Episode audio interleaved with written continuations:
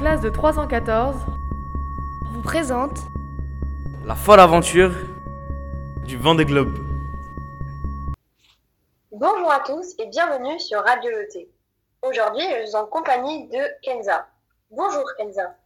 Bonjour Lina et bonjour à tous nos fidèles auditeurs. Aujourd'hui, pour ce nouveau feuilleton radiophonique, nous allons vous parler du vent des globes.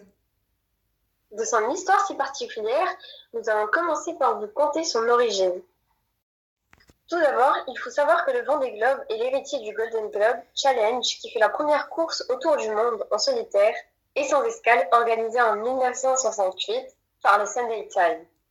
En effet, ce journal britannique nous explique que ce défi ne fut jamais reconduit par ses organisateurs, mais que le concept de cette course maritime reprit vie en France 20 ans plus tard, sous le nom de Vendée Globe, organisé par le navigateur Philippe Gentot en 1989. Cette course est exceptionnelle et unique car le but pour les participants est de réaliser un tour complet du monde en solitaire, sans escale et sans assistance. Durant leur parcours, ils devront passer les trois caps mythiques. Le cap de Bonne-Espérance au sud de l'Afrique, le cap Lewin au sud-ouest de l'Australie et le redoutable Ten Cap Horn situé au sud du continent américain. Une fois partis, les skippers doivent réaliser un tour du monde de 43 000 km et doivent donc s'arranger seuls en cas d'avarie. Certains sont parfois contraints à l'abandon.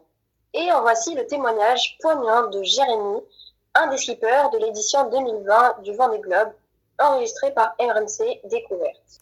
Vendée Globe est le gros coup dur pour l'un des favoris, euh, Jérémy euh, Bayou, obligé euh, de faire demi-tour en raison d'une série d'avaries. Le skipper est en route vers les Sables d'Olonne où il est attendu dans la soirée. Encore sous le choc, le skipper a livré un témoignage poignant. Honnêtement, je me réveille de 4 ans de préparation pour euh, pour essayer de gagner le Vendée et bon, c'est ça et ça c'est fini, c'est parti ça. J'ai rien vu de ce qui s'est passé autour pendant 4 ans. Euh, mon père, mon papa, il est parti à l'hôpital, il a fait un AVC une semaine avant le départ. J'ai complètement occulté tout ça quoi. Donc. Un témoignage qui fait réfléchir à deux fois avant de se lancer dans cette aventure quand même. En effet, en cas de maladie ou de blessure, seule une assistance téléphonique avec un médecin est acceptée. D'autant plus que la durée moyenne de cette course peut aller jusqu'à 80 jours. Et oui, en 80 jours, il peut se passer beaucoup de choses. Ce qui a été le cas de Yann Eliès dans l'histoire est très surprenante. Le 18 décembre 2008, Yann Eliès se brise le fémur et le bassin à 8000 miles de l'Australie.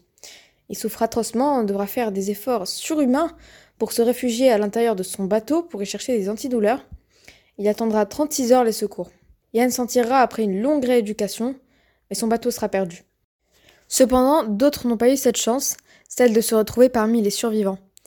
Gary Roofs, né à Montréal le 2 novembre 1953, qui était un navigateur canadien, a disparu en mer le 6 janvier 1997 lors du Vendée Globe à l'âge de 43 ans.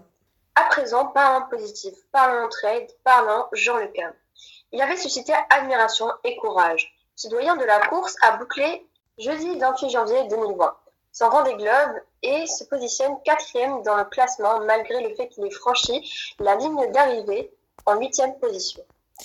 En effet, un des membres du jury lui avait accordé 16 euh, heures et 15 minutes de compensation pour le sauvetage d'Escoffier qu'il a effectué, ce qui ramène son temps officiel à 80 jours, 13 heures, 44 minutes et 55 secondes.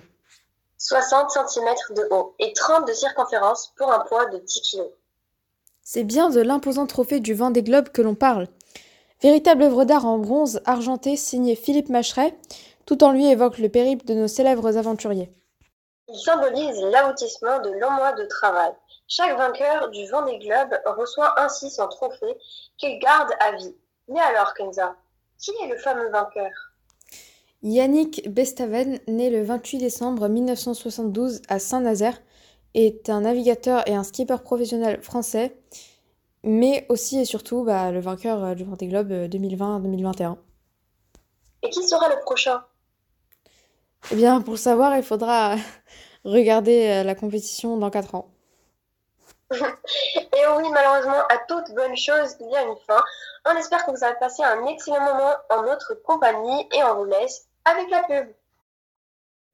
Chères dents, chers implants, chères couronnes, l'heure est grave. Nous sommes malades et notre porteur ne connaît aucun médecin compétent. Qu'allons-nous faire? Ne vous inquiétez pas car Docteur Berada est là. Avez-vous besoin de soins dentaires venant d'un chirurgien dentiste compétent? Alors contactez et réservez vite votre place au 05 22 48 61 71. C'était La folle aventure Du vent des globes sur Radio Loté.